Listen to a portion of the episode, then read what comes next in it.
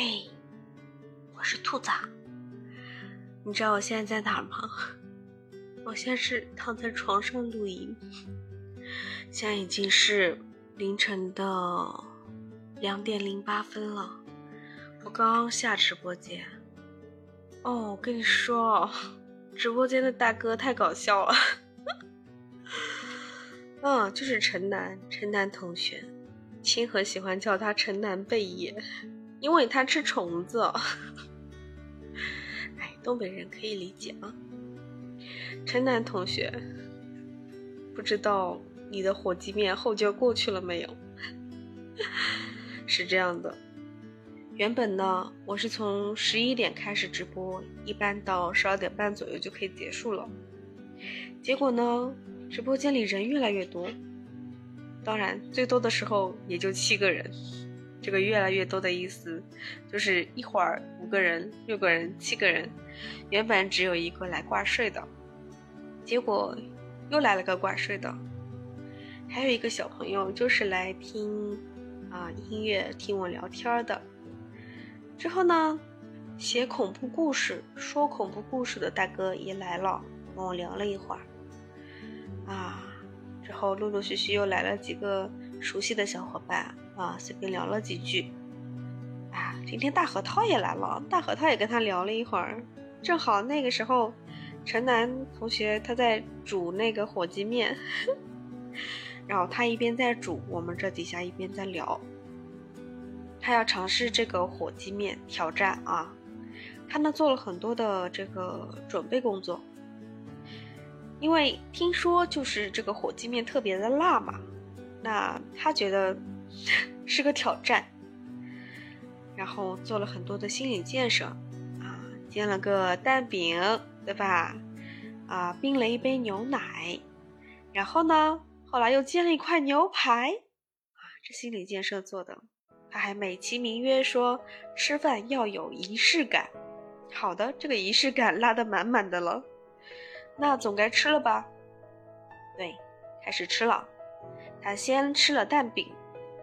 接着呢，喝了口牛奶，喝完牛奶呢，又开始吃牛排了。哎，我就催他，哎，怎么还没吃到面呢？快吃面呀！他就说，哦，快了，快了。嗯，我的牛排真好吃，啊，我的鸡蛋饼真好吃，就是不吃面啊，这兄弟啊。然后呢，我们三催四催之后，他终于去吃了第一口面，说，哎，还可以嘛。然后就开始狂喝牛奶了。我知道，那肯定是辣到了吗？其实火鸡面还是很辣的，它只放了半包的料。如果放一包，那我估计够呛了，是不是？哎呦，那场面可好玩了，仪式感。对，到最后才吃面。他吃完面，他说已经出了一身汗了，可见这个辣度的确是有的呢，对吧？他还说：“哎呀，这个面不好吃，还不如我做的鸡蛋饼好吃。”好的嘞，您做的真好吃。嗯，我跟陈丹已经很熟了嘛，各种吐槽他。但是真的，如果肠胃不好的，真的不建议吃这个火鸡面，太刺激了。陈丹同学他吃完之后就说胃烧的厉害，那我们就跟他说吃点钙片，至少要中和一下，不要让胃那么难受。啊，对。这就是一个记录他吃火鸡面的这个过程，这算挑战成功了吧？虽然只放了半包料，我觉得可以了。对于不是特别特别能吃辣的陈楠同学来说，这个挑战也不是我发起的，他自己要吃的，不关我的事，把自己撇得干干净净。嗯，后来还跟大核桃聊了一会儿，聊到了他的紫檀。水晶之类的，我期待他的新节目。我其实买这些水晶啊，这种嗯木手串啊，这种也踩了很多坑呢。可能买的最正宗的就是一串小叶紫檀吧，还是在杭州买的。现在盘的也不错，已经颜色变深了，也出过油了。但是我给它放起来了，不知道会不会有影响。改天跟大核桃讨教一下。